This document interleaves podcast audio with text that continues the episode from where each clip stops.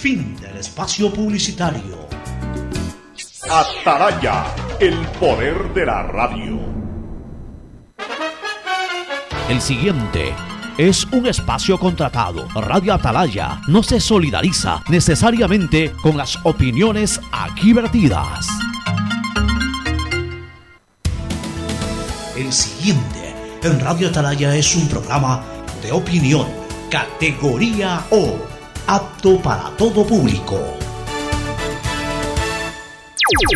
La hora del pocho, la hora del pocho se viene con todo en Radio Atalaya. La hora del pocho, la hora del pocho. Alfonso el Pocho Car y su equipo traen para ustedes la opinión política, la opinión deportiva, más premios, sorpresas, regalos para sus oyentes. La hora del pocho, aquí en Radio Atalaya, cada día más líderes.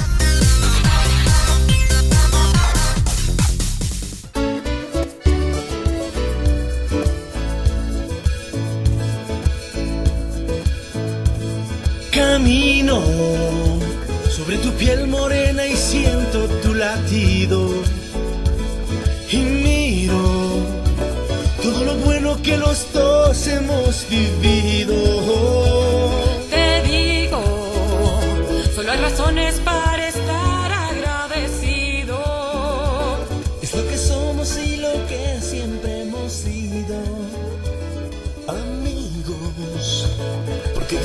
Ganamos cuando mucho hemos perdido. Somos lo mismo, porque peleamos contra el mismo enemigo. 680, sistema de emisoras Atalaya en su año 76. Atalaya nunca falla y marca la raya del bienestar, del progreso y la libertad de Guayaquil, de Ecuador y del mundo. Por eso es una potencia en radio, cada día más líder y un hombre que ha hecho historia, pero que todos los días hace presente y proyecta futuro en el dial de los ecuatorianos, ahora enlazado mundialmente a través del Facebook Live de Atalaya, a través de la página web del sistema de emisoras Atalaya, pero también estamos como la hora del pocho en Spotify, esta nueva herramienta de redes sociales que nos permite estar en todos lados del mundo a la hora y en el momento en que tú quieras escuchar. Spotify ya retrae completamente el programa de la hora del pocho. El saludo cordial para todos nuestros amigos oyentes en esta producción conjunta con Calor Político. Esta producción también es para Calor Político, el programa vespertino de Atalaya de opinión y generación de... Ya, sí, estamos... Este, en cualquier momento también conectamos, perfecto. En cualquier momento conectamos con Alcides Ezequiel Montilla García. ¿Me confirmas que Alcides ya está en la línea, por favor?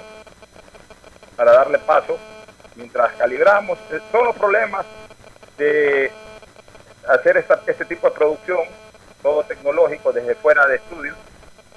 Pero en todo caso lo importante es que estamos aquí, sirviendo a la audiencia a través de la comunicación, a través de la opinión y también, pues, por supuesto, de las novedades y las entrevistas. Hoy vamos a entrevistar al abogado León Roldós Aguilera, ex vicepresidente de la República y un hombre que se ha mostrado muy crítico en el tema relacionado con el proyecto de ley que se está tratando en la Asamblea Nacional, el mal llamado ley eh, humanitaria, porque yo no sé qué de humanitario tiene seguirle sacando plata a la gente después de tremenda crisis en las que vamos a estar abocados todos. ¿Me confirmas, Isaí, simplemente si ya está Alcides con algún sonido de la radio? Ya está listo, ya, perfecto. Atalaya. Muy bien, eh, Alcides, ya, correcto. Alcides Ezequiel Montilla García, Alcidito. Y ese saludo multihorario, Alcides, que te escuchan en todos lados, que lo reciben con tanta alegría también en otras partes del planeta. Ahora, con mayor razón, que estamos en Spotify, eso quiere decir que nos pueden escuchar el rato que quieran. Alguien se despierta a las 3 de la madrugada y quiere escuchar el programa, coge Spotify y escucha la hora del pocho y calor. Estamos tratando de superar eh, unos pequeños problemas. Todavía no vamos a hacer la pausa, Isaí. Eh, pero tenemos que solucionar un pequeño problema de retorno que tenemos. Pero mira, yo quiero comenzar con un tema que es muy interesante. Hay unas eh, recomendaciones que hace la Organización Mundial de la Salud para levantar la cuarentena. entonces analicemos pues si es que esas condiciones están cumplidas en Guayaquil, en la provincia del Guayas y en el mismo país.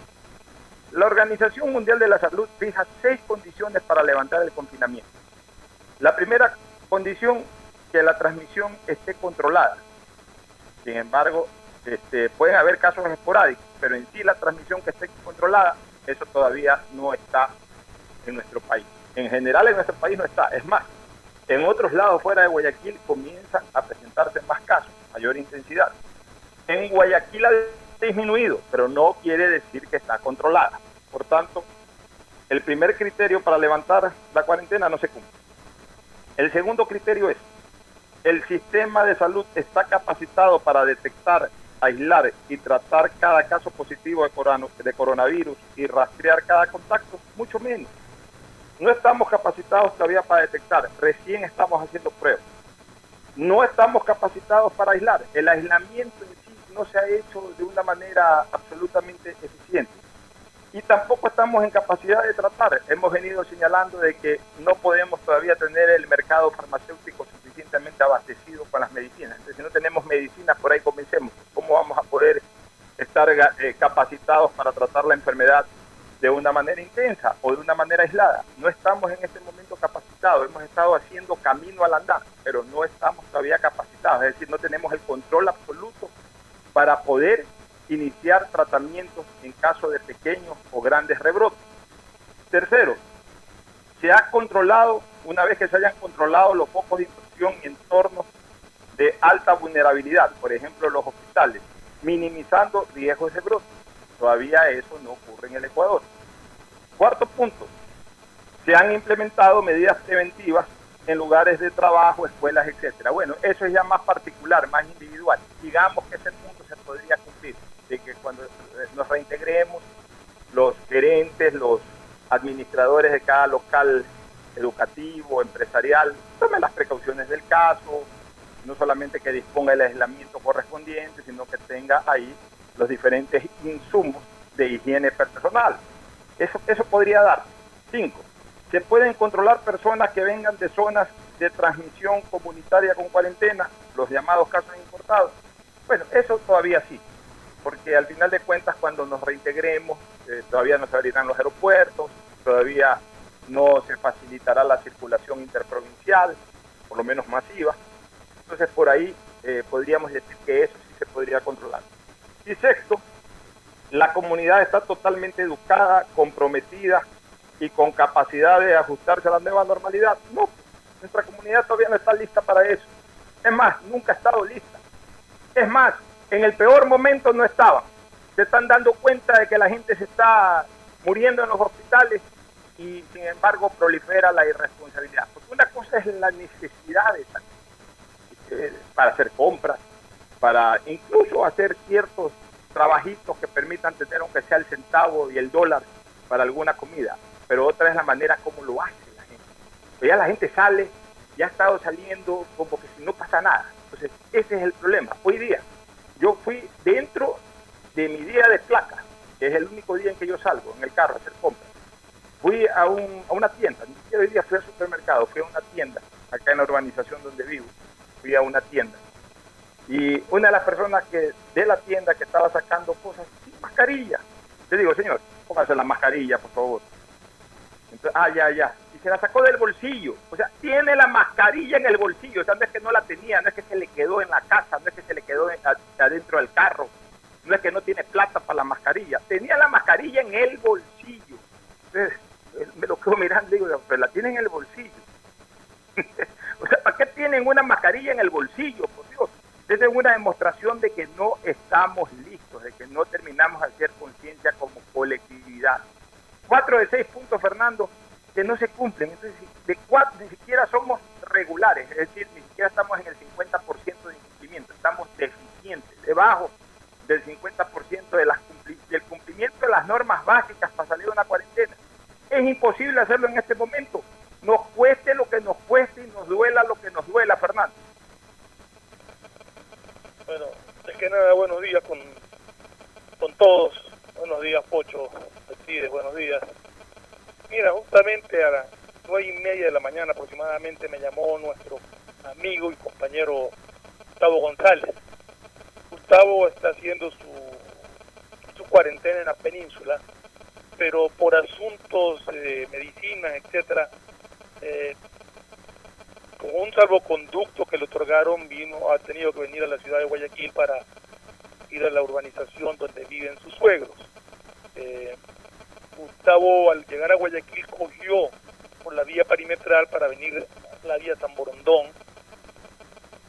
Además se está movilizando en el día en que su placa le permite movilizarse. Dice que cuál su sorpresa al entrar a la vía perimetral para venir rumbo a, a San Borondón, que se encontró con un tráfico normal como cualquier vía normal de tráfico en Guayaquil a esa hora en la perimetral. Vehículos de toda índole con cualquier número de placas rodando, que en un semáforo él se paró y se puso a mirar la placa de los vehículos y el único con placa autorizada para circular era el de. Todos los demás eran de otra numeración. Yo entiendo que hay carros que tienen salvoconducto, pero yo no creo que lo que me narró Gustavo sean de vehículos con salvoconducto. Entonces, algo está fallando, algo está mal acá. Eso no se puede permitir, si no, no hay cuarentena. O sea, realmente, con una, con una cosa como la que cuenta Gustavo, pues quiere decir que, que hay controles muy específicos en muy pequeños puntos, pero que en la gran mayoría están circulando carros, porque una vía como la perimetral, entre la vía de la costa hacia San Borondón, que haya el tráfico que me dijo Gustavo, no tiene explicación. Estamos teniendo problemas muy serios en control de este tipo de situaciones. Fernando, eh, discúlpame, yo, yo pensé que te había dado paso porque se me perdió. De hecho, te di paso, pero parece que no salió al aire el momento en que lo hice. Dice que ya había saludado, por eso que seguí inmediatamente con Alcides Montilla. Pero bueno, eh, sí, también me llamó para lo mismo Gustavo, eh, querido Fernando y amigos oyentes, para comentarme sobre el asunto. Pero en cambio yo ahí pregunto, ¿pero qué está pasando entonces también, por ejemplo, con los militares? ¿En qué, en qué nos están ayudando los militares? Comienzo por hacer esa pregunta. Al menos aquí en Guayaquil, ¿en qué nos están ayudando los militares? Yo acepto, Fernando, que me diga Gustavo, me digas tú, me diga Alcides o me diga quien sea, oye, en la calle Piratalagua, en tal sector, ahí anda que la gente circula por cual- eh, en sus carros como si no hubiera restricción de placas ni nada. Bueno, te digo, ¿cómo, cómo controla la fuerza pública hasta las calles Piratalagua? Pero que nos diga o nos cuente, como lo ha hecho Gustavo González, que eso ocurre en la perimetral, pues, por Dios, una troncal vial, una troncal vial como la perimetral, pues una arteria grande y sumamente circulada durante todos los días de nuestras vidas, la perimetral. Que ocurra esa novedad que nos cuenta Gustavo y que no haya ningún tipo de control al respecto, también habla de que las autoridades no se están aplicando. O sea, le metemos la culpa por un lado a la ciudadanía, sí, el acto de impulso, el acto de iniciativa es irresponsabilidad de la ciudadanía. Pero también hay una irresponsabilidad, esa es la irresponsabilidad por acción, pero existe la otra irresponsabilidad, la irresponsabilidad por inacción por parte de la fuerza pública. ¿Cómo es posible que en la mismísima perimetral no hayan tipos de controles, como por ejemplo los que se hicieron eh, la semana pasada en el puente de la Unidad Nacional? Claro, en el puente de la Unidad Nacional se hizo también porque hubo la denuncia de que muchos carros estaban circulando, pero por lo menos se hizo. Es más, hasta el propio director de la ATM salió eh, como un vigilante más a, a- a- tomar acciones. Pero resulta que en la perimetral está ocurriendo esta situación y no hay ni agentes de tránsito y sobre todo no hay fuerzas militares, porque para eso tienen que ayudar los militares. Los militares tienen que estar a disposición de la emergencia eh, en, temas de control de tránsito y otras cosas más. Eh, a- en la vía de la costa yo no veo nada, no veo ningún tipo de control. No sé si en la avenida Juan Talcamarengo, o sea, estamos hablando de que no se controlan ni siquiera las principales troncales viales. O sea, por donde aparentemente puede circular todo el mundo para meterse a otros lados. No estoy hablando ya de el descontrol que hay en las calles de Tírate al agua, porque de repente por ahí es más complicado. Si ya ni siquiera podemos eh, controlar las principales vías, las más anchas, las más circuladas, que es cuestión de poner pelotones cada ciertos kilómetros por lo menos, para, para controlar y para sancionar en caso de que haya la infracción. No terminamos de entender que en este país, mientras no haya dureza y sanción, la gente no acata. Entonces, hay que poner vigilantes, hay que poner militares, hay que poner policías para que venga la sanción. Si no hay sanción, la gente no acata. Ahora, en lo peatonal, Fernando y, y, y Alcide, tenemos que reconocer algunas cosas. Cuando hay videos que circulan de la gente que en Bastión Popular, en Flor de Bastión, que en La Prosperina, en Mapasingue, se ve gente como hormiguero ahí eh, eh, haciendo compras. Bueno, reconozcamos también, esto es importante señalar, que en esos sectores no hay comisariato, no hay supermaxi. Por ahí hay eh, o sea, los almacenes TIA, por ahí, por ahí, no en todos lados tampoco. O, estos aquí, aquí creo que se llama también un local de esto en que se vende de todo un poco. Pero el resto, ¿dónde compra la gente? La gente compra en tiendas y la gente compra en mercado. Entonces, así como los que vivimos en lugares en donde hay un comisariato cercano o un supermaxi cercano, vamos a comprar, ellos también lo hacen porque necesitan comer y van a los mercados. El problema es que tampoco hay, ojo con una cosa, tampoco hay en los mercados hay personas que organicen el tema de lo que uno puede ver, porque por lo menos cuando uno va a un comisariato o uno va a un supermercado, los mismos agentes de seguridad de esos locales de esos locales de expendio organizan a la gente, nos hacen poner en fila, nos hacen separar, nos hacen entrar a un grupo y a esperar al resto mientras salen personas que ya han hecho sus compras. Pero acá en los mercados no hay nada de eso. Y, y en estos lugares eh, muy populares tampoco. Entonces, la gente entra y sale, ya una vez que la gente sale a la calle se olvida. Esa es la realidad. Ya una vez que la gente anda en la calle, se ponen su mascarilla por ahí y andan caminando como si no pasara nada. Entonces por eso vemos esa situación. Y además porque son sitios en donde mucha gente va caminando, eh, porque son mercados que están alrededor de población. Entonces, obviamente, pues la gente se va caminando al mercado y entonces no hay la restricción en otros sitios en donde carro para ir, para ir a un comisariato o para ir a un supermercado. Entonces, eso también es la realidad social. Pero hay de todo un poco, eh, Alcides. Hay una falta de concientización del ciudadano, pues también hay una falta de presencia de la fuerza pública para que si no se entiende a las buenas, hacerlos entender con la sanción, con el control y con la sanción. Pero entonces, si hay una irresponsabilidad de los unos, los, los, los de la acción, y de los otros, los de la inacción, entonces el resultado es que por supuesto no estamos preparados y estamos listos para cualquier rebrote en cualquier momento al. Como no había hablado, pues tengo que empezar saludando a todos con el muy buenos días, buenas tardes, buenas noches y buenas madrugadas. Siempre cuando empiezo a intervenir en este programa, necesito saludar de esa forma a toda la amable audiencia de Atalaya, no solamente la que tengo en Guayaquil y el Ecuador, sino en todo el mundo, porque este es un saludo multihorario. Este tema que estamos en este momento analizando, para mí no es novedoso.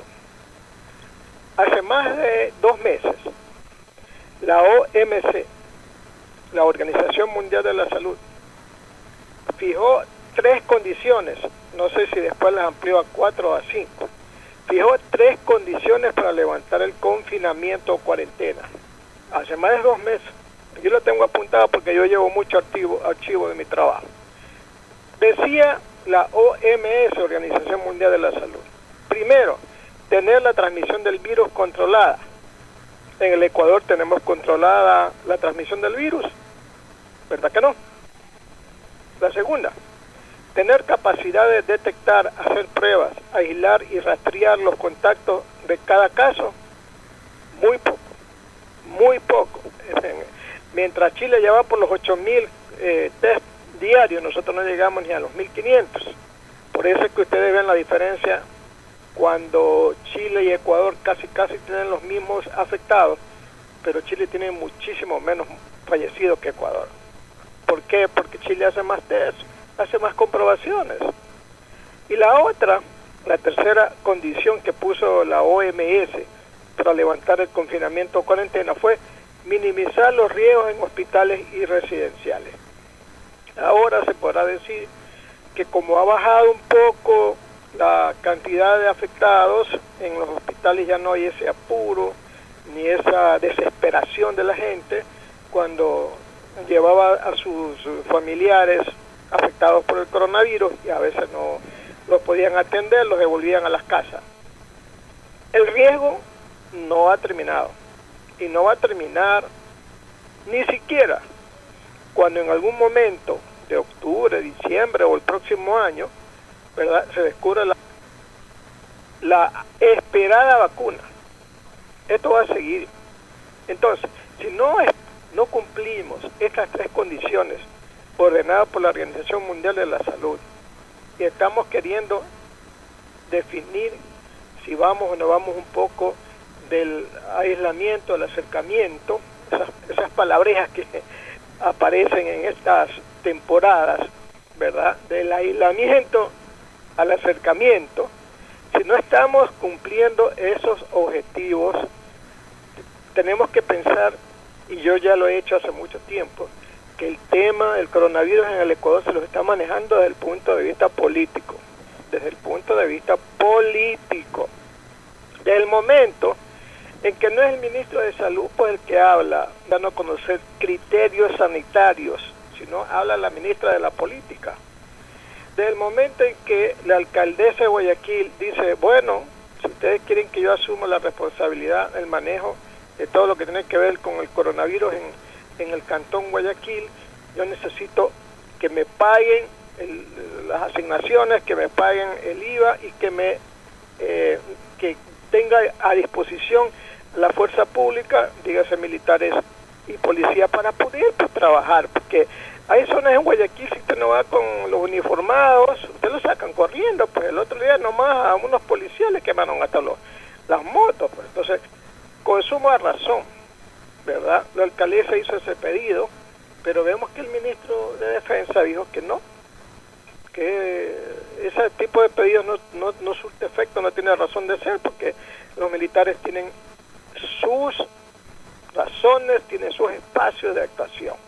Entonces, ahí nomás ya estamos viendo que el manejo del coronavirus en este país, y hay que hacer con crudeza las revelaciones, se lo está manejando desde el punto de vista político. El Colegio de Médicos del Guayas, que ha dicho, no señores, no podemos abrir la cuarentena. Los médicos no están hablando los médicos de una ley política, de una ley económica, están hablando de una ley que a los, en los que ellos tienen muchísima razón de hablar, que es una, una, un asunto que tiene que ver con la salud pública del país. Entonces, reitero, estamos manejando desde el punto de vista político todo, todo este tema. Se les ha dicho a los municipios, miren, ustedes pueden asumir la responsabilidad de manejar el semáforo rojo, verde, azul, etcétera. Pero no le dan asignaciones, pues, y otras cosas más que qué municipio, con salvadísimas excepciones, qué municipio en el país está manejando el área de la salud? Díganme ustedes, ¿qué municipio? Si hay municipios que no regalan ni una bebetina, pues ni una nací en, en otras partes, pues no saben lo que significa el manejo más rudimentario del área de la salud, pues ni siquiera fumigan para decir que están haciendo algo, pues no estamos hablando de, de que ellos tienen que asumir las competencias. Mire, Guayaquil, cantidades de cosas que está haciendo el municipio en cuanto se refiere al tema de la salud. No ahora, desde hace mucho tiempo. Pero en realidad el área de la salud no, no es de competencia municipal, lo hace por colaborar con la ciudadanía. Entonces, de repente, el gobierno dice, no, hasta aquí nomás llegamos con nuestra responsabilidad, el COE nacional va a disponer que los COEs provinciales y cantonales, dígase municipios y consejos provinciales, asuman esta competencia o asuman esta responsabilidad. Responsabilidad que algunos abogados la han cuestionado desde el punto de vista eh, legal y constitucional porque dicen que esas responsabilidades le compete al Ejecutivo y no a los organismos seccionales.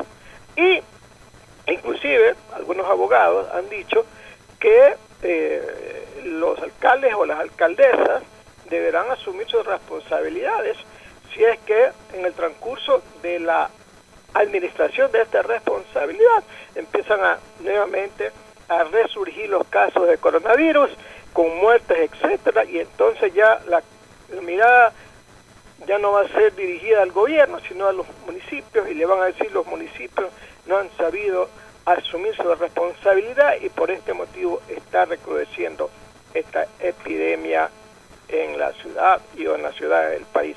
Entonces, yo quiero una vez más reiterar, este tiene que ser una responsabilidad de tipo sanitario, que los médicos se encarguen de la organización, de la administración de esta responsabilidad y que los políticos vayan a dedicarse a sus funciones específicas. Yo siempre cuando veo a la ministra de Gobierno hablar del tema de la salud, yo digo, y el otro día inclusive el doctor Jacinto Velázquez también se enojó por eso, porque el doctor Jacinto Velázquez con toda razón decía, ¿por qué tiene que el ministro de Salud dejar de hablar de un tema que le compete, como es el que, estamos hablando ahorita, y, la responsabilidad la asume la ministra de Gobierno? Por esto, por el manejo político del tema. Mientras el tema sanitario, el tema de enfrentar el coronavirus lo sigan manejando los políticos, no vamos a llegar a ningún lado, Alfonso. Así es, este, Alcidito. Eh, así mismo te pido disculpas, como lo hice con Fernando Flores. al inicio del programa eh, les envié la señal a ambos, el paso a ambos para que saluden, pero me quedé sin retorno en ambos casos. Yo pensé que también habías hecho el saludo multihorario, por eso no te lo insistí posteriormente. Pero bueno, problemas propios, propios de la circunstancia en la que también estamos trabajando, en que a veces no podemos contar con todas las facilidades tecnológicas, pero estamos haciendo un esfuerzo y eso es importante y por supuesto les agradezco a ustedes por su participación constante y también les agradezco a nuestra audiencia por diferenciarnos justamente con esa sintonía. Y es verdad lo que tú dices, Alcides, a veces vemos que hay funcionarios que no son los que tienen que manejar ciertas cosas y vemos a funcionarios a veces también muy expuestos a la fotografía, muy expuestos a los videos viendo justamente la cadena en este momento, el inicio, el open que hacen de la cadena. Ya mismo viene el informe gubernamental que por supuesto lo vamos a transmitir como lo hemos hecho todos los días. Pero ahí veo que tomas, ¿no? Tomas y tomas de funcionarios trepados en una cosechadora, dos funcionarios de alto rango trepados en una cosechadora, un ministro por ahí también al pie de una construcción. Bueno, ¿qué quieren vender? Que están en una calle, está bien, vendan eso, pero el manejo de este tema manejo de este tema no es tanto estar en la calle, sino solucionar los problemas de la calle, que son dos cosas distintas. Y a veces no es necesario estar eh, en la calle para solucionar los problemas. A veces es más importante estar en el escritorio, como en una guerra. No nos emociona ver al ministro de Defensa metido en una trinchera dando ráfagas. Esa no es la función del ministro de Defensa, para eso hay eh, soldados ministro de Defensa, lo que sí queremos es que de vez en cuando visite un destacamento, pero sobre todo esté en la parte operativa, en el cerebro operativo de un conflicto, de una guerra, para desde ahí disponer de estrategias y ordenar exactamente lo mismo acá, pero vemos a los funcionarios que andan de arriba para abajo y se toman fotos y, y hablan en los videos. ¿Y será que están solucionando verdaderamente los problemas? A lo mejor con la mejor intención lo hacen, pero no necesariamente ese es el camino para resolver los grandes problemas que nos ha dejado eh, esta pandemia. Y bueno, y a lo mejor se está vendiendo otra imagen. Ya este no es momento para discutir eso, sino para ir solucionando verdaderamente los grandes problemas. Ahora tenemos el tema económico este, que se viene con el proyecto de ley, que ya lo estaremos eh, conversando en este momento con León Roldo. Vamos a enlazarnos con la cadena este, Isaí para inmediatamente después eh, proseguir con más análisis y más comentarios. No trabajo y muchas gracias por esa ayuda que me dio el gobierno. El gobierno de todos. Saludos cordiales, bienvenidos a esta cadena nacional dispuesta por la Secretaría General de Comunicación de la Presidencia de la República, espacio en el que las autoridades ofrecerán su informe de labores frente a la emergencia sanitaria que se vive en el país. Esta mañana nos acompañarán la ministra de Gobierno, la doctora María Paula Romo, y también el doctor Javier Solórzano, viceministro de Salud. Saludamos con la ministra de Gobierno, María Paula Romo. Buenos días. Buenos días, Fabricio. Buenos días, viceministro. Eh, muchas gracias a quienes nos siguen en este, en este espacio. Como ustedes saben y como lo había anunciado el presidente de la República, esta semana ha sido y va a seguir siendo una semana de preparación para el cambio de fase del aislamiento al distanciamiento. Este cambio de etapa empieza el próximo día lunes 4 de mayo la última palabra sobre el grado y la velocidad de apertura de ciertas actividades productivas y económicas la tienen los alcaldes del país. Aún no hemos recibido ninguna confirmación de COE cantonal de cuál será el color del semáforo. Es natural esto, puesto que ayer se entregaron los últimos informes y los últimos reportes con los que cada COE cantonal va a poder tomar la decisión. Así que hoy, mañana, deberíamos ya empezar a registrar cuál será el color del cambio de semáforo para la próxima semana. Esto es básicamente en lo que se ha concentrado la actividad del COE en estos últimos días. El día de ayer se instruyó, se ordenó, se dispuso ya que todas las obras que están relacionadas con infraestructura hospitalaria empiecen a trabajar la próxima semana dentro del proyecto piloto de construcción. Este tal vez es un dato adicional al que les he ofrecido en las últimas horas que vale la pena aclarar. El viceministro de Salud, el doctor Javier Solórzano, nos acompaña, nos hablará sobre los datos de hoy. Solo quisiera eh, confirmar, doctor Solórzano, que tenga la última infografía.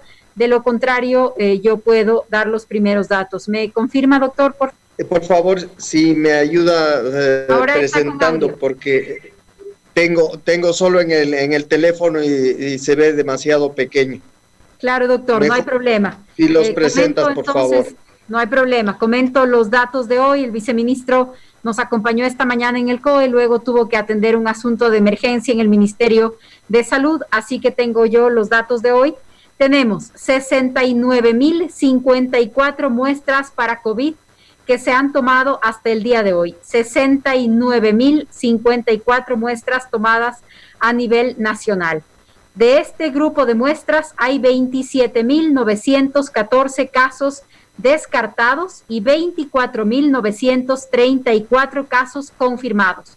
Ustedes encontrarán debajo de cada número la diferencia entre el número de pruebas PCR y el número de pruebas rápidas saben que estamos eh, adaptándonos a esta nueva eh, metodología para poder reportar las pruebas, haciendo la diferencia entre estas dos, estos dos tipos de prueba. Así que encontrarán ustedes este dato desagregado debajo del número de casos confirmados y de casos descartados. Tenemos 1.558 pacientes recuperados, 1.806 casos con alta hospitalaria, del total de 24.934 personas que son casos confirmados, 900 personas han fallecido. 20.000 personas se encuentran estables en aislamiento domiciliario, 20.191 estables en aislamiento domiciliario, 328 hospitalizados estables, 151 hospitalizados con pronóstico reservado. 1.453 personas fallecidas probable COVID. También algo que ustedes encontrarán desde el día de hoy en la infografía es una nota técnica, una nota técnica que ayuda a aclarar eh, que algunos días cambian los datos en relación con el día anterior. Este es un tema importante para quienes siguen los datos y su evolución todos los días. En algunas ocasiones ustedes ven un dato que estaba el día anterior que no está el día siguiente. La primera diferencia tiene que ver con las pruebas PCR versus las pruebas rápidas, que fue un cambio grande cuando se decidió fue en provincias, en el dato por provincia y por cantón, solamente incluir las pruebas PCR, pero la nota técnica del día de hoy lo que dice es, con relación a variaciones en casos confirmados, se trata de reclasificación conforme la definición de cada caso. En algunos casos, cuando están en sospecha, la prueba sale negativo, por ejemplo, se reclasifican y es lo que pasó el día de ayer con algunos datos sobre defunciones. Esto es importante porque pasan de ser defunciones eh, en la lista de confirmados COVID. Si es que la prueba llega y la prueba es negativo, pasan a sospecha COVID. Entonces, hay algunos datos que se reclasifican según eh, la definición del caso. Seguramente el viceministro de Salud podrá explicarlo con eh, la precisión técnica del caso, pero esta es la data para hoy. Y comentarles que a partir de la próxima semana, también en línea con el cambio de etapa, las eh, cadenas nacionales ya no se harán a diario. Esperamos desde la próxima semana tener cadenas nacionales solamente tres días por semana, tres días por semana para que las cadenas ya no sean parte de nuestra jornada diaria. Muchos horarios de muchas personas también se van a modificar. Algunos sectores se incorporan al trabajo, a la producción, al comercio, así que las cadenas pasarán al final de la tarde y se realizarán los días lunes, miércoles y viernes sin perjuicio de que toda la información se siga publicando de manera diaria. Y como lo han explicado el ministro, el viceministro de Salud, los datos sobre los temas de las pruebas y los diferentes clasificadores, los diferentes indicadores están ya en data abierta para que se pueda acceder y hacer los análisis que sean convenientes y necesarios, ya sea desde la academia, desde los municipios, desde la opinión pública, la ciudadanía, que tenga pleno acceso en este sentido. Esta sería mi información por esta mañana, Fabricio, y podemos eh, darle la palabra al viceministro de Salud, por favor. De acuerdo, ministra, muchas gracias por esta información compartida en esta cadena nacional. El doctor Javier Solórzano, viceministro de Salud, también tiene aclaraciones y puntualizaciones sobre el trabajo cumplido en estas últimas horas. Doctor, buenos días. Buenos días, Fabricio. Gracias. Eh, buenos días, eh, conciudadanos. Efectivamente, el trabajo de eh, limpieza de la base de datos ha, seguido realizándose y como eh, eh, les expliqué anteriormente, se movilizó a todos los oh, epidemiólogos del país para que hagan una revisión de los registros. Entonces, por eso es que se dan estas reclasificaciones en los datos, porque se ha ido verificando la documentación respectiva.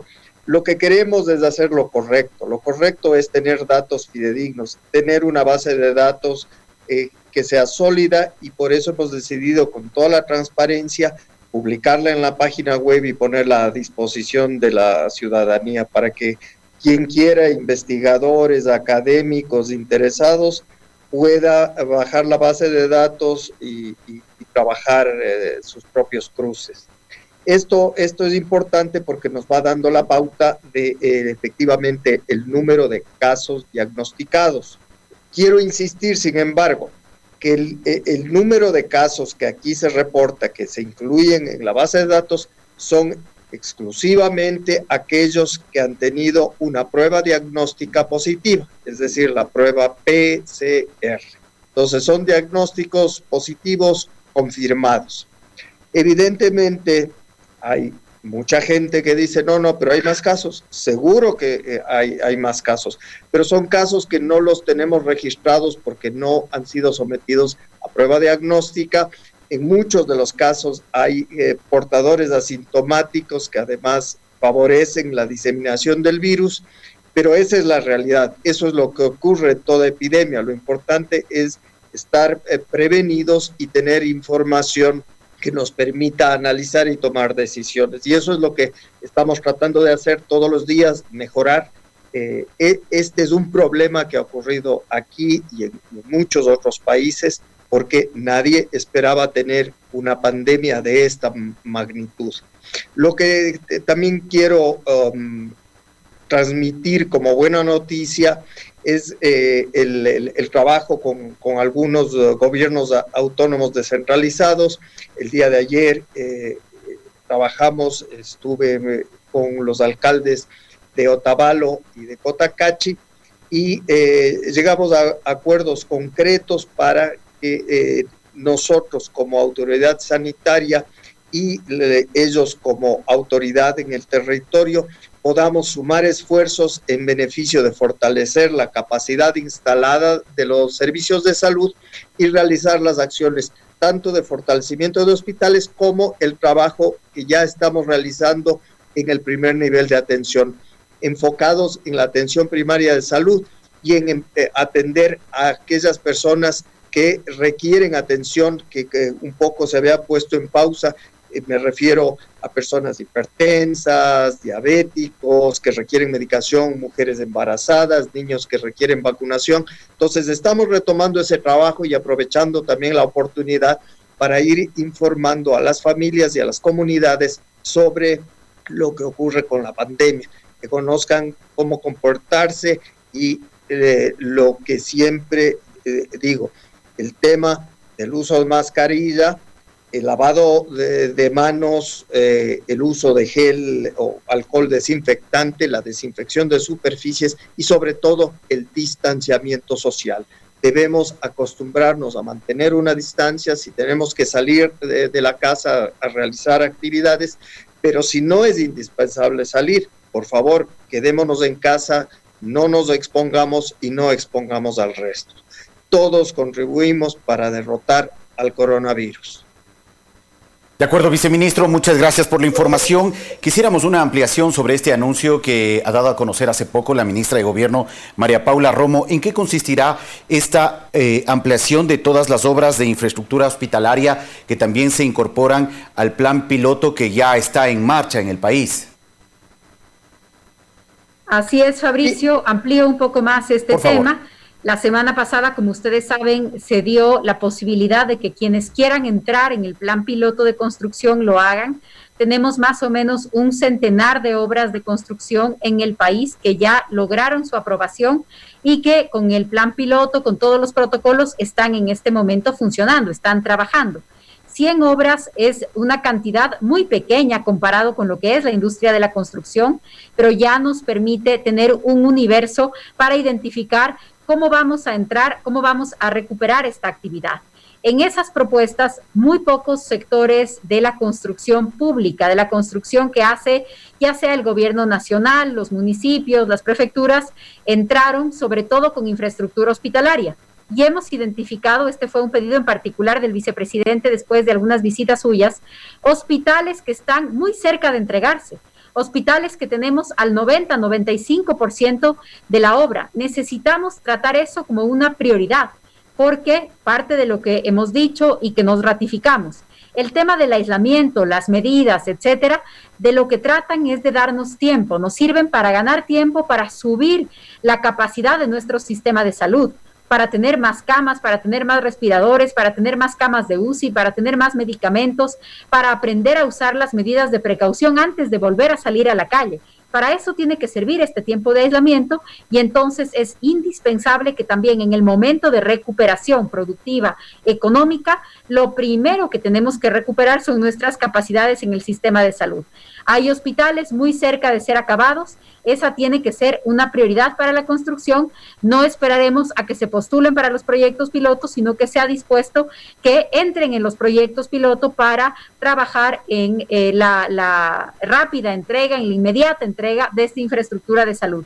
Por cierto, esto no significa que no vayan a pasar por los controles que estamos haciendo sobre protocolos para seguridad de sus trabajadores, sobre el lugar en el que están localizadas las obras, tendrán que someterse a las mismas condiciones pero no podemos esperar a que sea un acto voluntario de los contratistas o de los constructores, sino que empezarán de inmediato. Eso quiere decir la próxima semana. Atalaya. Atalaya. Muy retornamos. Eh, ya también hemos calibrado un poquito el problema técnico inicial, es que nosotros salimos, o sea, quien habla, eh, como director del programa, yo salgo por señal de internet tanto Alcides como Fernando salen por teléfono y parece que tenemos alguna debilidad en la señal del Internet, así que espero que por lo menos a lo largo del programa no se presente nuevamente ese pequeño inconveniente que nos ha dejado por algunos minutos al arranque del mismo fuera del aire. Pero ya estamos nuevamente, espero que no tengamos ningún tipo de problema, especialmente con el retorno. Este, Fernando y Alcides, leímos las cifras observo una cosa, como para resumir eh, lo más gravitante, lo más interesante que ha dicho la ministra, más allá de que desde la próxima semana ya no va a haber cadenas, a mí me parece que era interesante estas las cadenas que nos informa diario, lo van a hacer tres veces a la semana y al atardecer, no a esta hora. Podría decir que esta es la última cadena que vamos a transmitir eh, realmente. Este, eh, lo importante son los números y yo veo que se han tomado más muestras porque están cerca ya de, 70 mil muestras, 69 mil algo, casi 70 mil muestras. Pero los resultados siguen siendo los mismos de ayer, es decir, se están quedando rezagados los resultados de esas muestras que se han tomado. Y el porcentaje sigue siendo exactamente el mismo, 52% de eh, eh, resultado negativo y 48% de resultado positivo. Habría que conocer finalmente esas últimas 12.000 aproximadamente muestras que están rezagadas, ¿qué resultado da? Pero adicionalmente, y algo que me gustaría informarme, es sobre resultados de últimas muestras. Yo quisiera tener un grupo de unas cuatro o cinco mil últimas muestras. No el histórico de, de aquellas que se tomaron 15, 20 días atrás, no el histórico, sino de las que se tomaron ayer, antes de ayer, máximo esta semana, para ir viendo si es que ya se marca una diferencia marcada entre los negativos y los positivos. Porque los positivos quieren decir, querría decir en, en, en los positivos querrían decir de que se han infectado recientemente. Los negativos nos indicaría en muestras últimamente tomadas, nos, eh, reflejaría dos cosas. Que si alguna vez fueron positivos, ya se curaron por un lado, ya no tienen el virus. Y lo otro, que simplemente no se han contagiado. O sea, a mí me gustaría, aunque en menor número de pruebas, Fernando, me gustaría conocer el resultado, digamos que de un paquete de muestras de unas 4 o 5 mil que se hayan tomado en los últimos 4 o 5 días para conocer un poco más de actualidad cuál es el comportamiento del virus, especialmente en la ciudad de Guayaquil, Fernando. Eh, Pocho, tengo entendido que esa información está, que esa información existe en la página web donde está la información analizada. Les digo esto porque leo mucho los tweets de gente matemática, experta en estadística y en estos desarrollos matemáticos, como por ejemplo Omar Malú, que hemos entrevistado algunas veces acá, y que a propósito me pidió que a ver si, lo entrevistábamos nuevamente, justamente para explicar esto, porque el comportamiento, según ellos, del virus ha disminuido. O sea, realmente en el tweet, hoy día no he leído, pero un tweet que leí ayer de, Omar Maluk, prácticamente en los dos últimos días o tres últimos días, no me acuerdo desde qué fecha decía, que no había nuevos casos. Es muy interesante el tema, pero yo sí quisiera, Pocho, que lo trate y canalizarlo con alguien que sea experto en el tema. La información está porque ellos la sacan de justamente con gráficos y todo, indicando cuáles son los parámetros con los que miden y todo. Nosotros no somos expertos en, en estos manejos matemáticos y estadísticos, pero sí sería creo que interesante poder entrevistar a Omar o a cualquier otro matemático de estos que, han seguido permanentemente el análisis de, eh, comportamiento del virus para saber exactamente cómo se lee y qué es lo que estamos viviendo actualmente. Eh, definitivamente es una buena idea. Para la próxima semana especialmente vamos a dar estos dos, tres días. Mañana no va a haber programa, eh, digamos, de, de, opinión, en este caso vinculada al COVID. Mañana voy a hacer un especial solo de Barcelona, ya que es feriado realmente para que descansen también Fernando, de Gustavo González. Y voy a dedicar el programa porque el primero de mayo, que habitualmente no hago nada, también descanso en, en otras oportunidades, pero voy a voy a hacer un especial de Barcelona por sus 95 años. Y ya el lunes que retomemos nuevamente el tema COVID y, otras temáticas de carácter general, eh, sí vamos a, tratar de conversar con varios matemáticos y a uno de ellos preguntarle cómo está la cosa realmente desde el punto de vista estadístico. Sí es importante saber eso. Y eso ya más que médico es estadístico, es matemático. así sí me gustaría disparar una proyección, pero sobre últimas muestras, no sobre el acumulado, no sobre el histórico. Cuando la ministra nos habla de 70.000 muestras, nos está hablando desde aquella que se tomó por primera vez hace dos meses, y ahí se van acumulando. Y, obviamente eso queda para una estadística general, pero lo que me interesa saber es sobre las últimas 3.000 o 4.000 o 10.000 que se hayan hecho en los últimos 4, 5 o 6 días, cuál es el comportamiento del virus, para ver si verdaderamente se está manteniendo, está creciendo o lo que nosotros pensamos ya está disminuyendo considerablemente. Ahora, otro detalle al CIDES que también es importante conocer es la afluencia de gente a los centros hospitalarios, al Hospital del Seguro, al Hospital del Ministerio de Salud Pública, a las clínicas privadas, saber cuál es eh, eh, en este momento la dinámica de estos centros clínicos o centros hospitalarios. Ojo, tampoco tampoco Alcides y Fernando, el, mensaje para analizar es de que todavía estén saturadas o todavía estén llenas, porque esta enfermedad no entra y saca rápidamente a la gente. Esta enfermedad, las personas que entran a veces están más de 20 días Entonces, si todavía están relativamente llenas las clínicas y los hospitales, es porque están tratando a gente que ingresó hace dos semanas o hace tres semanas. Lo importante es saber si en las últimas 48, 72 horas está ingresando gente eh, en la misma intensidad que antes o se está inadmitiendo gente como cuando ocurrió en, en los últimos días de marzo y en los primeros días de abril. Entonces, este detalle también es importante para tener una panorámica. Voy a ver si es que entrevisto algún eh, director técnico de hospital, sea hospital del seguro, sea hospital del Ministerio de Salud Pública o algún director técnico del Bernaza o de alguna clínica, porque también es importante conocer ese detalle al sitio. Yo quería comentar también algo que en la intervención de hoy de la ministra y el, viceministro, la ministra Romy y el viceministro de Salud se dijo respecto la reanudación de las actividades en el sector de la construcción. Es indudable que la construcción, más que otros rubros de la economía, genera muchísima mano de obra, desde albañiles hasta ingenieros pasando por una cantidad enorme de gente pues que eh, prepara insumos, vende insumos, etcétera. Eh, genera mucho trabajo, es indudable. Pero yo quiero saber cómo va a ser esto que no es que va, va a ser de todo el sector de la construcción del país, van a ser ciertos y determinados proyectos nomás.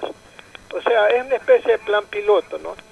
Vamos a ver cómo nos va para según eso seguir extendiendo el área de trabajo para ver qué va a pasar después con otras actividades laborales eh, vinculadas a la construcción.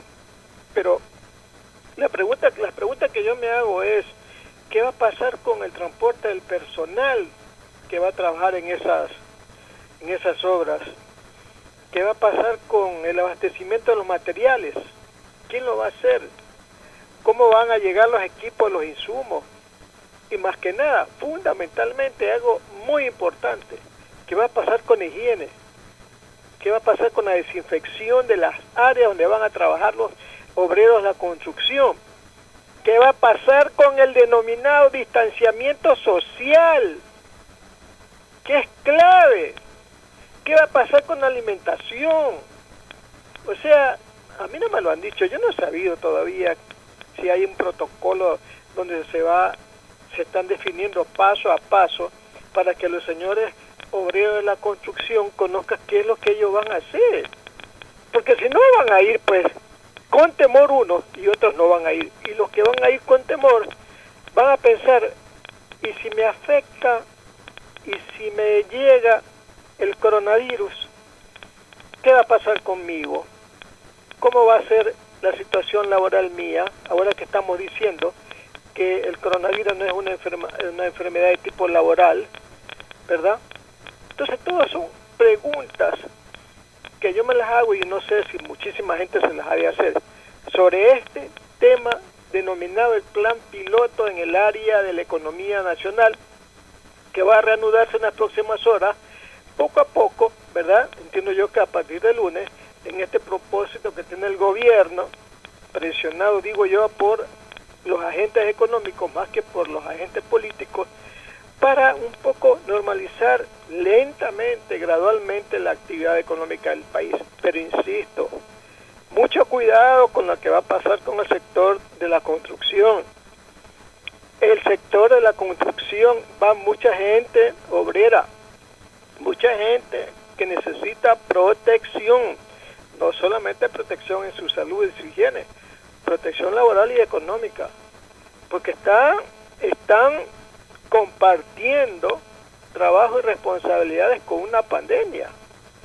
¿Qué va a pasar? Hemos hecho varias preguntas, el tema del abastecimiento de la alimentación, el distanciamiento social. ¿Se podrá trabajar a dos metros de distancia los unos obreros de los otros en el momento en que estén colocando bloques, estén colocando cemento, etcétera. ¿Qué va a pasar ahí? Y así otras preguntas más.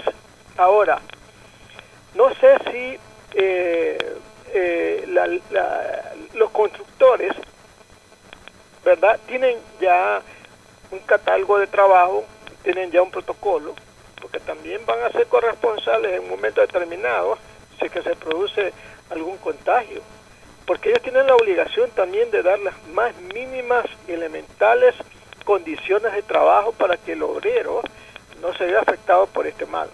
Entonces, si vamos a hacer, vamos a, reabrir poco a poco las actividades económicas y lo vamos a hacer con el sector de la construcción, hay que tener muchísimo cuidado, muchísimo cuidado, porque si esto deviene, Dios no quiera, deviene en un mal uso, en una mala administración de las condiciones sanitarias que provoquen, Dios no quiera, más contagios, ¿quién va a querer ir a trabajar en alguna obra de construcción teniendo estos antecedentes? Entonces, mucho cuidado, mucho cuidado porque en ese sector trabajan miles y miles de trabajadores informales, gente que vive del día a día, gente que no tiene empleo fijo, gente que va a veces buscando trabajo, trabaja una hora, dos horas, dos horas.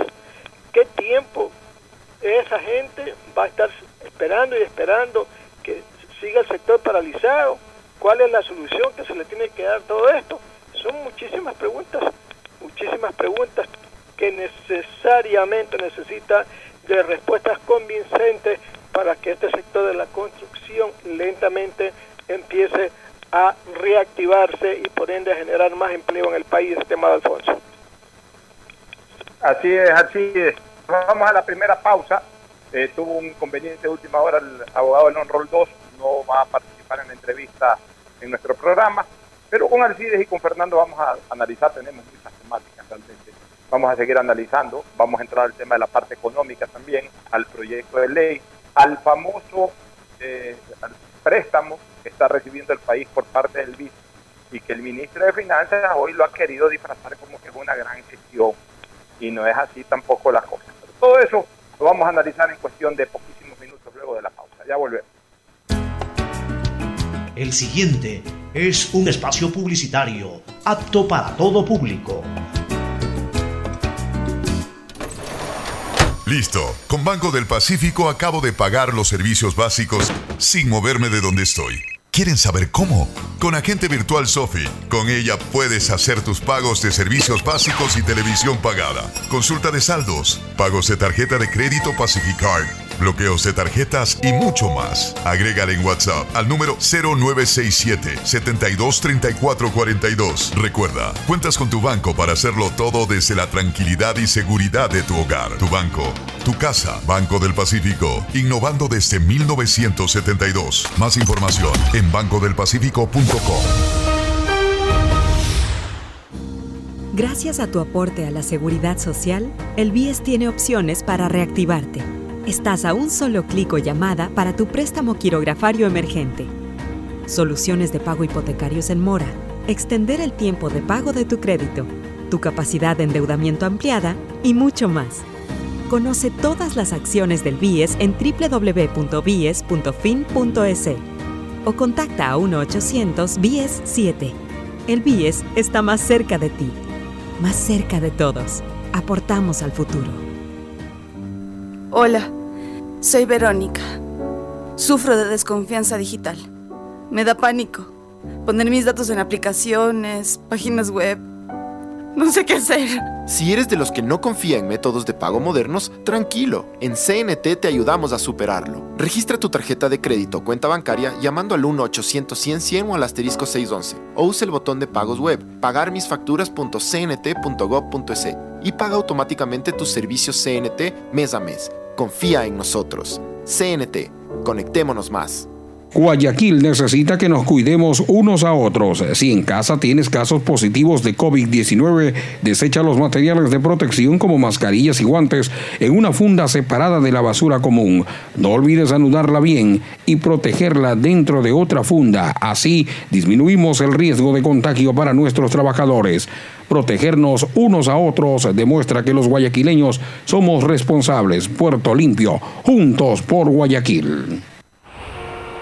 Los guayaquileños vivimos momentos catastróficos y aún hay demasiados carros circulando, muchos de ellos haciendo mal uso de los salvoconductos, cediéndolos a otras personas para que puedan funcionar como taxis y son exclusivos para el carro personal de quienes trabajan en la cadena de la salud, alimentación, exportación e importación de productos. Para bajar la cantidad de autos circulando, estamos haciendo grandes operativos en zonas estratégicas donde seremos inflexibles ante la indisciplina y la falta de cooperación. Estás advertido, Guayaco. Más vale carro en garaje que carro en canchón. ATM, en coordinación con la alcaldía y las fuerzas del orden.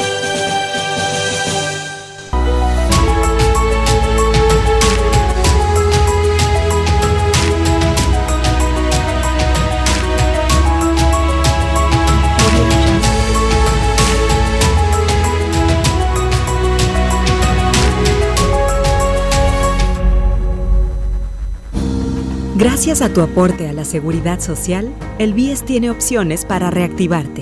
Estás a un solo clic o llamada para tu préstamo quirografario emergente. Soluciones de pago hipotecarios en mora, extender el tiempo de pago de tu crédito, tu capacidad de endeudamiento ampliada y mucho más. Conoce todas las acciones del BIES en www.bies.fin.es o contacta a 1-800-BIES-7. El BIES está más cerca de ti más cerca de todos. Aportamos al futuro. Somos ecuatorianos trabajando para la sociedad. Somos compatriotas comprometidos con cada uno de ustedes, solidarios, sin distinciones. Somos mestizos, indígenas, afros, cholos, chagras, montubios. Somos alasacas, cañaris, huancabilcas, araguros, minchaleños, quichuas, áchilas, shuars. Somos monos, manabas, chullitas, lojanos, morlacos, guaitambos, ibarreños, guarandeños, arumeños, amazónicos. Somos todos ellos. Somos ecuatorianos acercando a guambras, taitas, guaguas, pelados, ñaños, panas, amarres, brothers, yuntas. Somos como tú, camellando desde donde nos toca para salir adelante, luchando contra viento y marea, contra lo cierto e incierto, contra la adversidad, contra el miedo. Somos ecuatorianos conectando ecuatorianos. Somos Ecuador, carajo. CNT, trabajando para que te quedes en casa. En este tiempo, en donde la seguridad y la salud es lo más importante, utiliza Banca Móvil del Banco del Pacífico desde tu casa y realiza consulta de saldos y movimientos de cuentas y tarjeta Pacificard. Consultas de cupo disponible en tu tarjeta Pacificard. Transferencia de dinero a bancos locales. Recargas de tiempo aire. Pagos de servicios básicos. Matriculación vehicular y tarjetas de crédito. Descárgala en Apple Store o Google Play. Recuerda, cuentas con tu banco para hacerlo todo desde la tranquilidad y seguridad de tu hogar. Tu banco, tu casa. Banco del Pacífico. Innovando desde 1972. Más información en bancodelpacifico.com. Hay sonidos que es mejor nunca tener que escuchar. Porque cada motor es diferente. Desde hace 104 años, Lubricantes Gulf mantiene la más alta tecnología y calidad en línea de aceites para motores a diésel y gasolina. Está hecho con una fórmula especial para dar excelente protección a todo tipo de motores, evitando el desgaste prematuro de pistones, anillos y árbol de levas, ayudando a mantener limpio el motor y libre de depósitos que se forman por las altas o bajas temperaturas. Dele a su motor lo que se merece. Lubricantes Gulf, la más alta tecnología en lubricación. 104 años preservando la vida de su motor. Lubricantes Gulf. Gulf es más lubricante.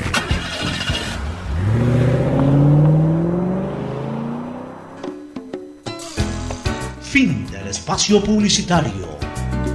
Usted está escuchando un programa de opinión, categoría O, apto Quédate en casa y no te preocupes por los trámites que debas hacer. Usa los canales digitales del Banco del Pacífico y consulta saldos, movimientos, realiza transferencias e inversiones desde la comodidad de tu hogar.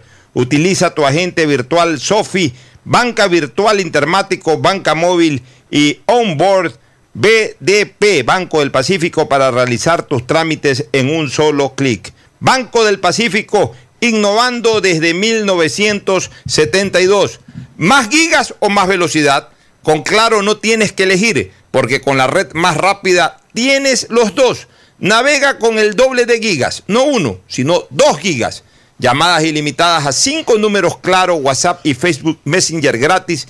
Todo en tu paquete prepago de 5 dólares. Cómpralo en tu punto Claro favorito. Con Claro todo se conecta. Reactívate con tu comunidad, cumple con tus obligaciones en el pago de tus créditos hipotecarios. El BIES te respalda y tiene soluciones de pago para ti, plazo de hasta 30 años. Aplica el interés original del crédito, es decir, el mismo interés con el que te prestaron. Contacta al BIES, ponte al día y fortalece el sistema de seguridad social. Reactívate, aportamos al futuro. Si sufres de desconfianza digital en CNT, te ayudamos a superarlo. Registra tu tarjeta de crédito o cuenta bancaria llamando al 1-800-100-100, así de fácil, 1-800-100-100 o al asterisco 611 o usa el botón de pagos en pagamisfacturas.cnt.gov.es. CNT, conectémonos más. Aceites y lubricantes Gulf. El aceite de más alta tecnología en el mercado acaricia el motor de tu vehículo para que funcione como un verdadero Fórmula 1 con aceites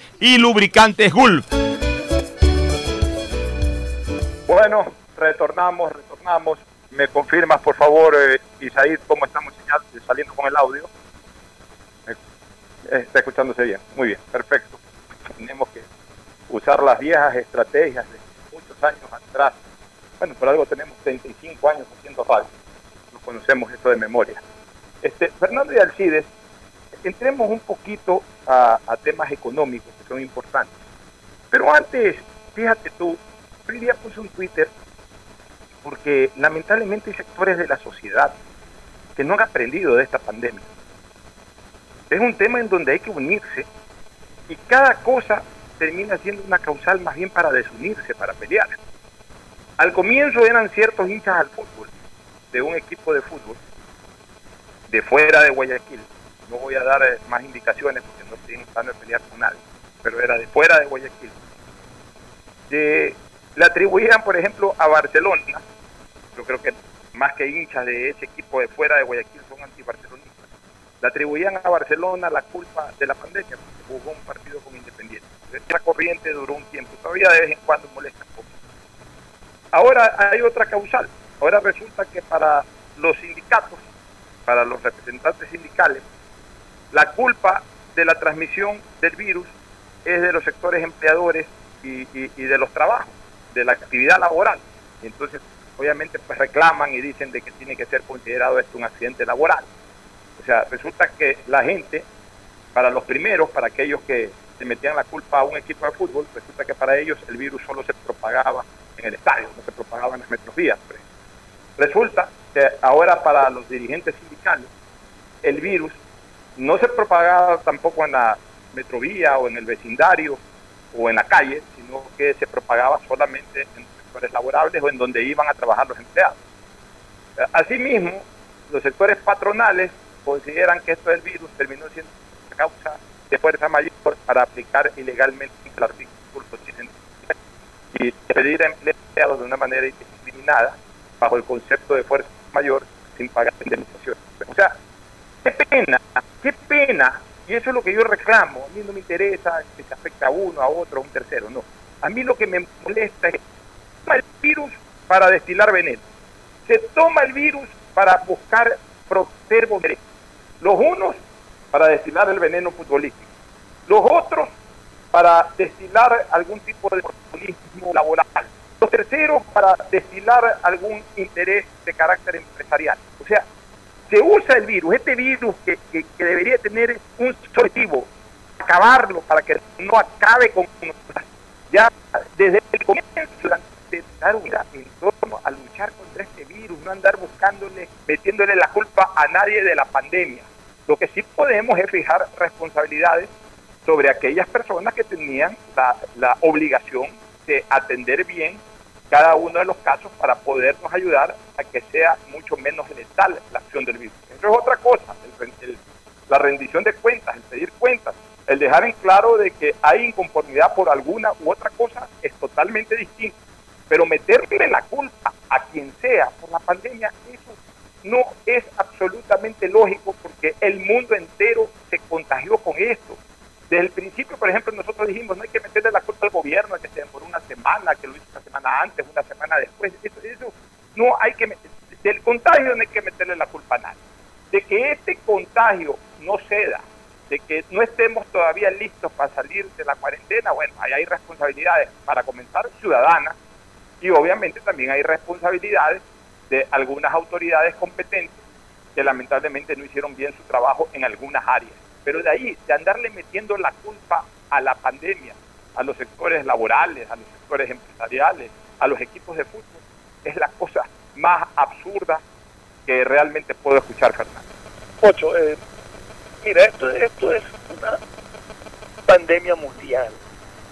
Esto es una cosa que no se le puede echar la culpa a nadie.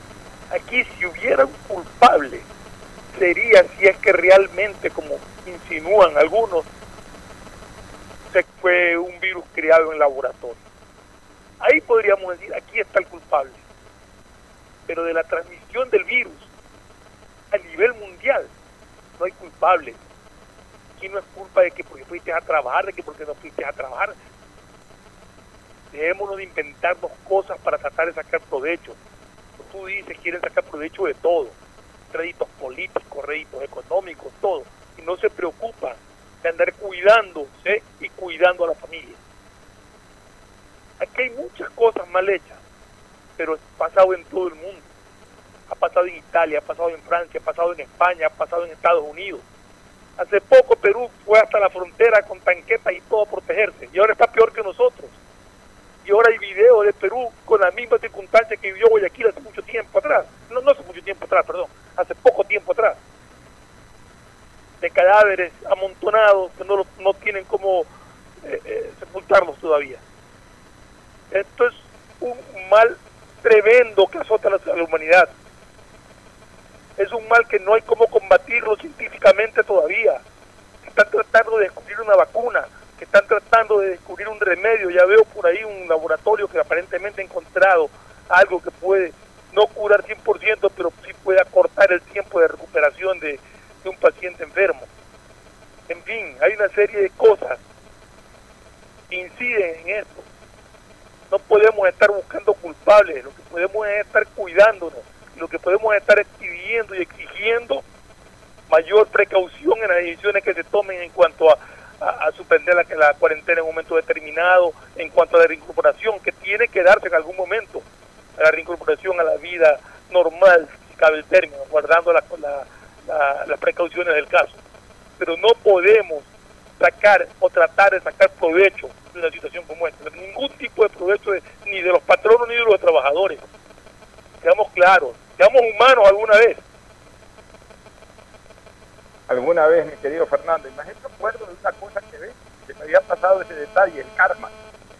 Los peruanos, el irresponsable y, y desfachatado este presidente peruano, este, mandando tropas, mandando tanques de guerra, mandando eh, un contingente casi bélico a la frontera, cuando nadie se estaba eh, trasladando de Ecuador a Perú, no teníamos por qué hacerlo. Pero queriendo dar esa imagen, deteriorando mucho más nuestra imagen, porque nosotros éramos prácticamente una peste, éramos la lepra en el continente, y ahora ellos tienen más casos.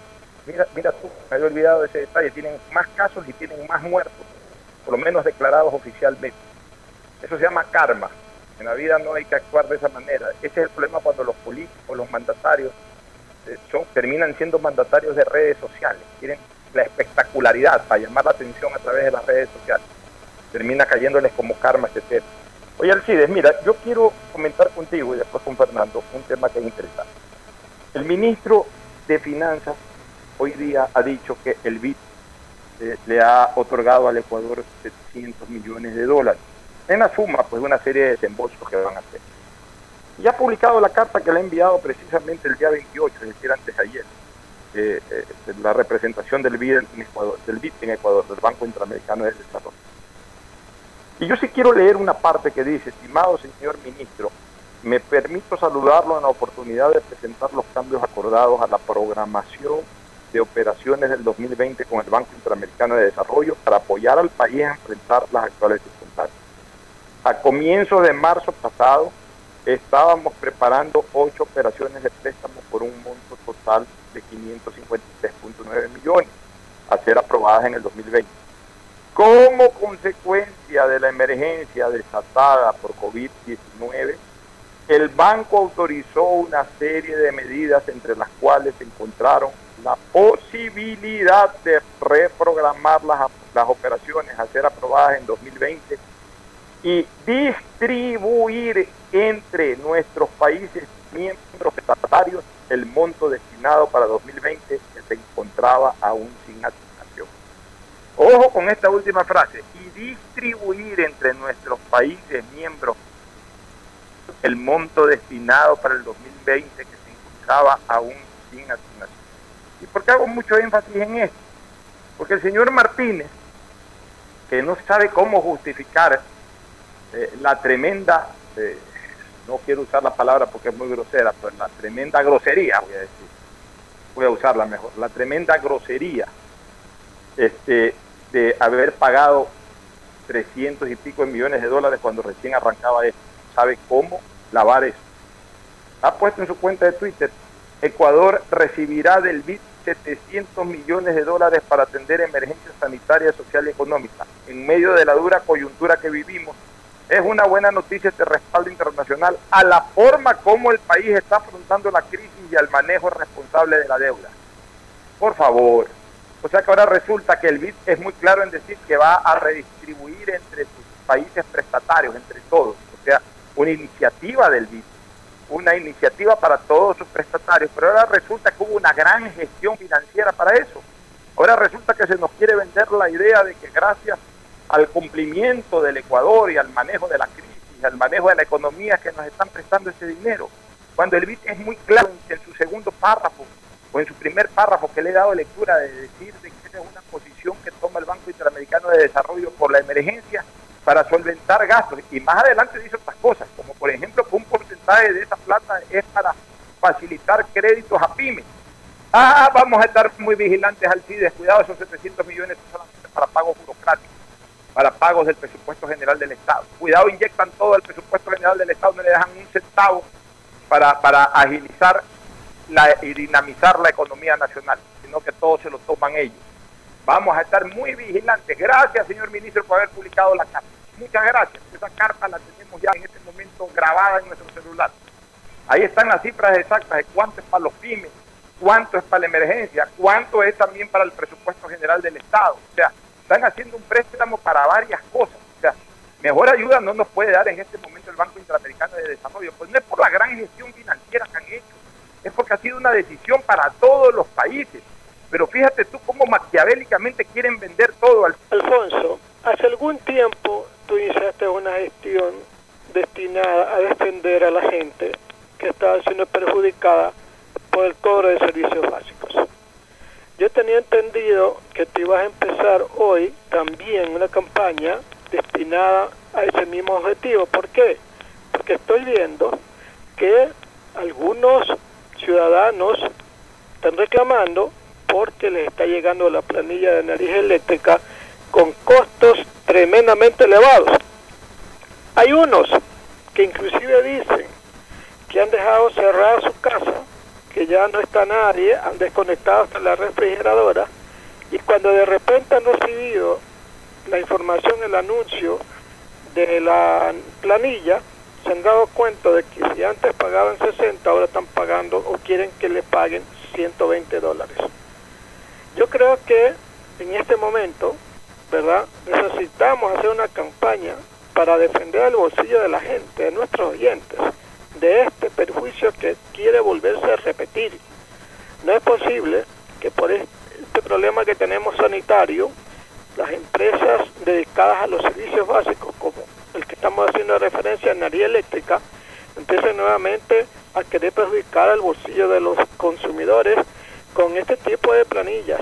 Es cierto que en esta cuarentena, ¿verdad? Uno está en la casa y a veces consume más energía eléctrica precisamente por el mismo hecho de estar en, la casa, ver más televisión, de prender más el aire acondicionado, pero tampoco, tampoco eso significa que se debe de generalizar el cobro a todos. Hay mucha gente que como los que estoy leyendo en las redes sociales que están haciendo la denuncia, inclusive veo que una periodista de Diario Expreso está preparando un tema porque ya lo divulgó en las redes sociales pidiendo a la gente que haga las denuncias para ella poder hacer el trabajo periodístico. Entonces yo creo, Alfonso, que así como la otra vez tuvimos éxito, tuviste éxito en la gestión, ¿verdad? Ahora también es necesario, acompañando la primera eh, propuesta tuya sobre esto de no hacer horizontal el cobro de las tarifas de energía eléctrica y considerar que estamos en una eh, cuarentena y en una complicada situación económica para que la empresa eléctrica de Guayaquil no vaya otra vez más a perjudicar en, el, en, la de energía eléctrica. Y otro tema que te quiero tratar también, no nos olvidemos la otra vez que se hizo la bulla respecto a la compra por parte del IES de mascarillas extremadamente caras, cuando en el mercado estaban muchísimo de menos de un dólar. Está pasando en el Ecuador que hay una denuncia de, el laboratorio que está elaborando las pruebas para el coronavirus. Ellos han dicho que cómo es posible que se vendan en 100 dólares cada prueba cuando el costo de fabricación apenas es de 600 de 6 dólares con 50. Aquí en el Ecuador se está vendiendo una prueba entre 80 y 120 dólares. El fabricante ha dicho, que es un fabricante de Alemania, del laboratorio TIP Molbiol, así se llama el laboratorio, ha dicho que estas pruebas no pueden valer más allá de 10 dólares con todos los costos extras que significa el tema del envío de la, del producto, etcétera, no los, impuestos y nada más. Y aquí, como digo, está, se están vendiendo entre 80 y 120 dólares. Aquí hay que hacer una investigación también y una denuncia para que las autoridades también, la Contraloría, alguien vaya e investigue, porque aquí muchísima gente se está ganando la plata muy fácilmente. Y lo último, lo que tú pedías, una vez más el Ecuador todavía tiene suerte y la suerte también es una parte de cómo manejar la economía. ¿Por qué? Porque es justo en este momento donde nos asusta una pandemia, en donde los organismos eh, mundiales de crédito, dígase PIB, Banco Mundial, cualquier CAF, tienen la obligación de entregar recursos a los países para que puedan rehabilitarse. Aquí no venimos nosotros a presentarnos como buenos alumnos, como los que aplicamos las buenas conductas, los que eh, planificamos bien nuestra, nuestras economías. No, nos han dado es porque necesita el BID, necesita el BID entregarnos dinero para la rehabilitación del país, no porque hemos actuado bien y porque somos buenos alumnos. Ahora, yo no sé tan rápido hicieron la distribución de estos 700 millones que va a dar el BID. Aquí hablan de 250 millones para atender a las personas vulnerables. Mire, 250 millones para atender a las personas vulnerables. 93 millones para fortalecer a las pequeñas y medianas empresas. 280 millones para apoyo presupuestario. Perdóneme, mire usted, eso se cae al agua.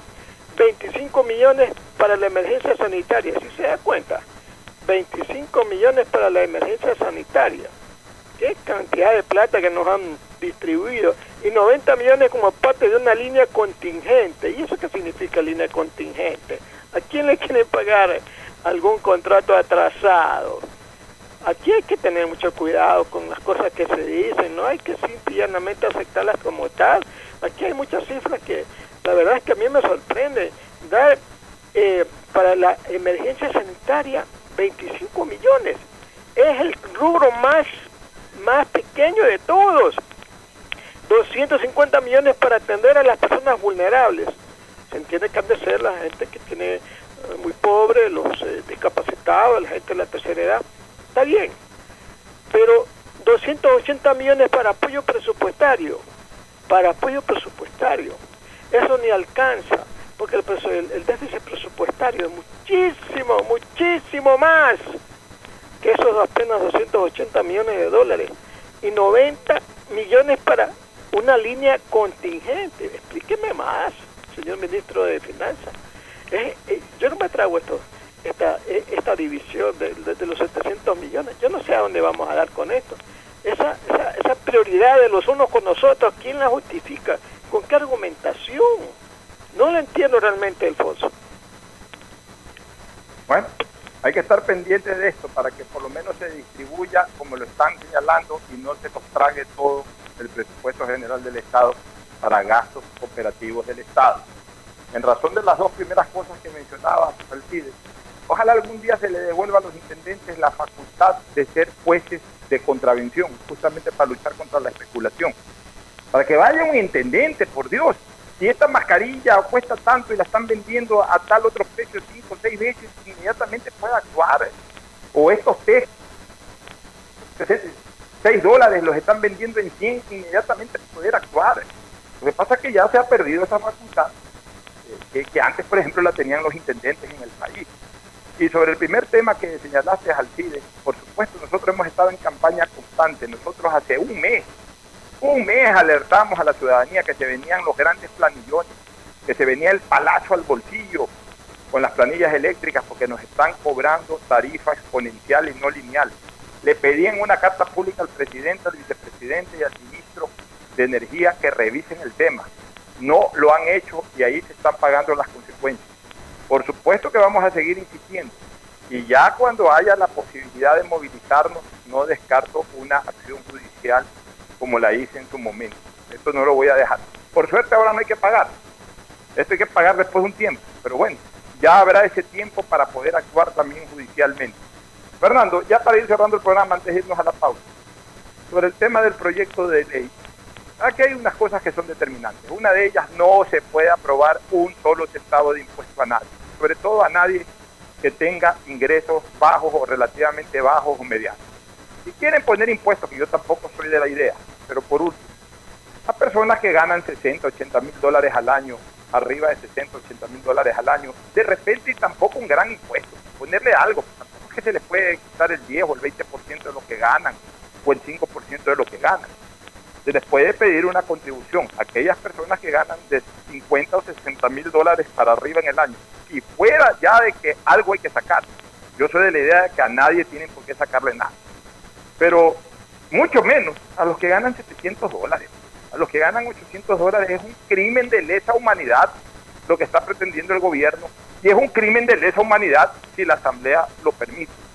Y otra cosa, Fernando, o sea, ¿cómo podemos ir avanzando como país cuando se pretende, por ejemplo, cobrar impuestos del 2% de valor catastral a eh, bienes inmuebles eh, cuya propiedad pertenezca a empresas que están asentadas residencialmente en el exterior o en paraísos fiscales? Entonces, ¿cómo podemos pedir de que vengan a invertir al Ecuador. Y ojo, no hay que tampoco satanizar el concepto de paraísos fiscales, que puede haber una empresa que tenga su origen en paraísos fiscales que decide invertir en el Ecuador. O sea, que y al, y al decidir invertir en el Ecuador, es decir, al poner negocios, actividades comerciales o empresariales en el Ecuador, y por eso incluso hasta compra bienes inmuebles, va a fomentar empleo, va a fomentar dinamismo de la economía, entonces, ¿hasta cuándo andamos con este tipo de mentalidad queriendo cada día más cerrar financieramente las puertas del Ecuador? Y después queremos inversión extranjera, después queremos dinamizar nuestra economía. ¿Cómo lo vamos a poder hacer eh, con este tipo de medidas, Fernando? ¿Cuál es tu opinión? Es una empresa que tenga su origen en un paraíso fiscal, un país que se considere paraíso fiscal, que venga a invertir al Ecuador, donde va a crear fuentes de empleo, donde va a ayudar a la producción, posiblemente ayude a exportar, y donde va a pagar impuestos. Porque su origen de paraíso fiscal no le va a impedir ni le va a permitir no pagar impuestos en Ecuador, los va a pagar. Entonces es absurdo. Esta gente yo no sé qué piensa, mucho realmente, cómo piensan. Yo creo que están acostumbrados solamente a, odiar y a decir a este, a este que tiene, a este paraíso fiscal. Aquí satanizaron los países no satanizaron el concepto de aquellos que usan los paraísos fiscales para evadir impuestos. Satanizaron a los países que se consideran eh, paraísos fiscales. Entonces ya nadie puede, en un momento dado, tener su dinero en un país considerado paraíso fiscal habiendo pagado todos los impuestos porque te dice que eres pillo. Aquí no puede venir una empresa cuyo origen sea un paraíso fiscal a invertir el Ecuador porque le vas a caer con todo. Y es más, así la empresa no esté radicada en un paraíso fiscal. ¿Cómo le pueden poner un impuesto al patrimonio del 2%? Una fábrica, ¿cuánto cuesta montarla? Y la fábrica es un patrimonio. O estamos hablando solamente de casas. Yo realmente no entiendo a los asambleístas desde hace mucho tiempo. Es la demostración, Fernando, de la gente que hace este tipo de propuestas, de que no terminan siendo otra cosa que idiotas con poder. Esa es la verdad. Terminan siendo y demostrando que son idiotas con poder. Nos vamos a la pausa, retornamos para el cierre. El siguiente es un espacio publicitario apto para todo público. Listo. Con Banco del Pacífico acabo de pagar los servicios básicos sin moverme de donde estoy. ¿Quieren saber cómo? Con Agente Virtual Sofi. Con ella puedes hacer tus pagos de servicios básicos y televisión pagada. Consulta de saldos, pagos de tarjeta de crédito Pacificard, bloqueos de tarjetas y mucho más. Agrégale en WhatsApp al número 0967 723442. Recuerda, cuentas con tu banco para hacerlo todo desde la tranquilidad y seguridad de tu hogar. Tu banco, tu casa, Banco del Pacífico, innovando desde 1972. Más información en bancodelpacifico.com.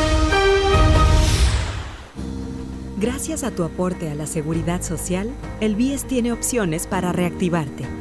Estás a un solo clic o llamada para tu préstamo quirografario emergente. Soluciones de pago hipotecarios en mora. Extender el tiempo de pago de tu crédito. Tu capacidad de endeudamiento ampliada y mucho más.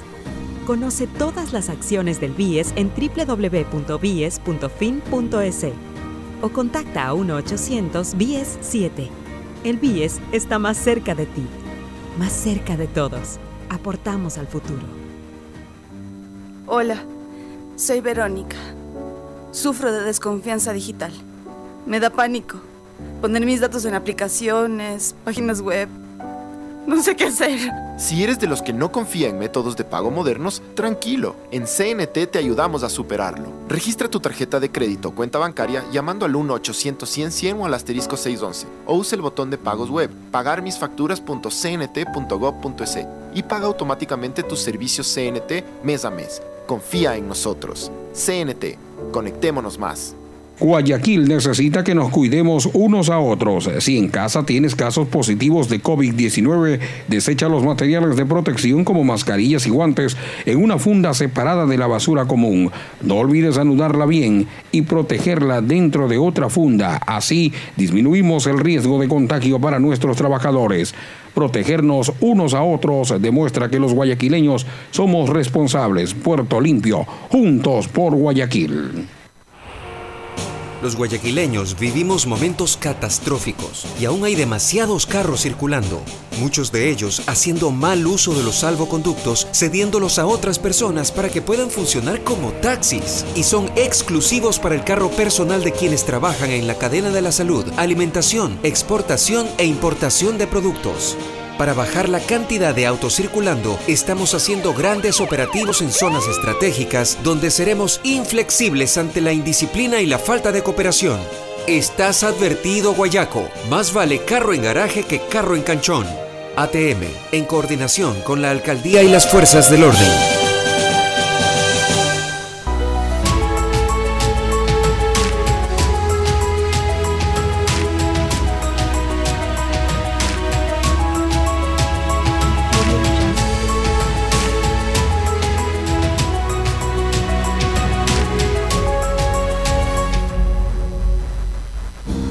Gracias a tu aporte a la seguridad social, el BIES tiene opciones para reactivarte.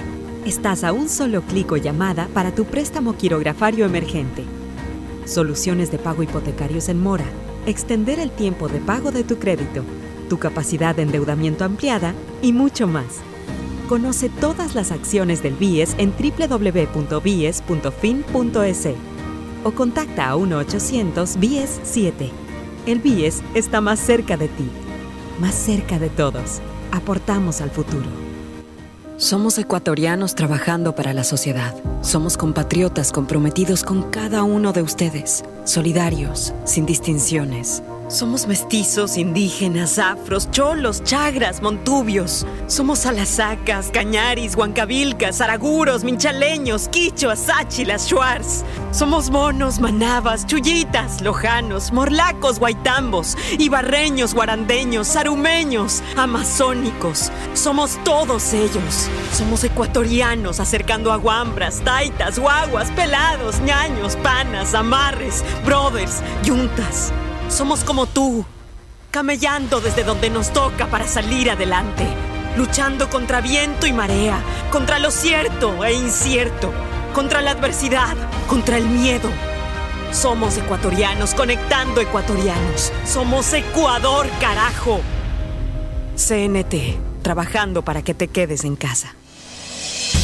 En este tiempo, en donde la seguridad y la salud es lo más importante, utiliza Banca Móvil del Banco del Pacífico desde tu casa y realiza consulta de saldos y movimientos de cuentas y tarjeta Pacificard. Consultas de cupo disponible en tu tarjeta Pacificard. Transferencia de dinero a bancos locales. Recargas de tiempo aire. Pagos de servicios básicos. Matriculación vehicular y tarjetas de crédito. Descárgala en Apple Store o Google Play.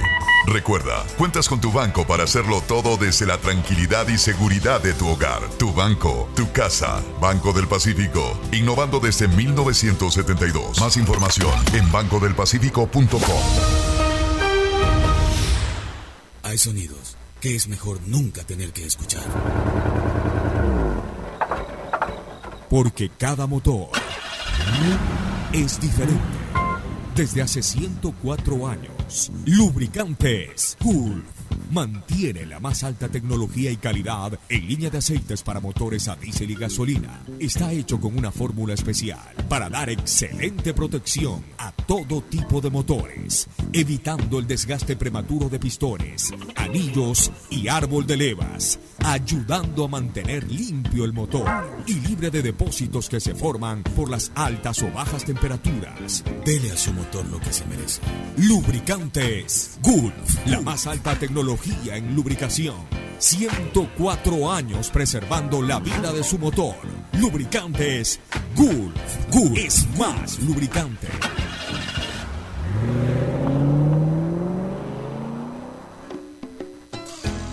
Fin del espacio publicitario. Usted está escuchando un programa de opinión, categoría O, apto Quédate en casa y no te preocupes por los trámites que debas hacer. Usa los canales digitales del Banco del Pacífico y consulta saldos, movimientos, realiza transferencias e inversiones desde la comodidad de tu hogar.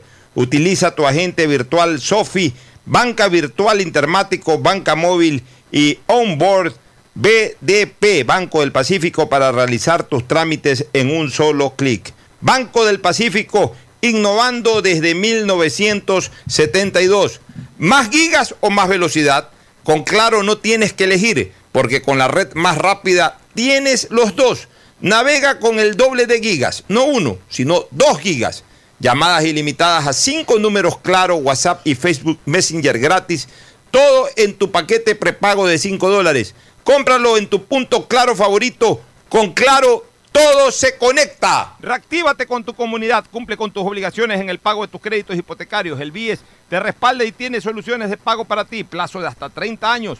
Aplica el interés original del crédito, es decir, el mismo interés con el que te prestaron. Contacta al BIES, ponte al día y fortalece el sistema de seguridad social. Reactívate, aportamos al futuro. Si sufres de desconfianza digital en CNT, te ayudamos a superarlo. Registra tu tarjeta de crédito o cuenta bancaria llamando al 1-800-100-100, así de fácil, 1-800-100-100 o al asterisco 100 611 o usa el botón de pagos en pagamisfacturas.cnt.gov.es. CNT, conectémonos más. Aceites y lubricantes Gulf.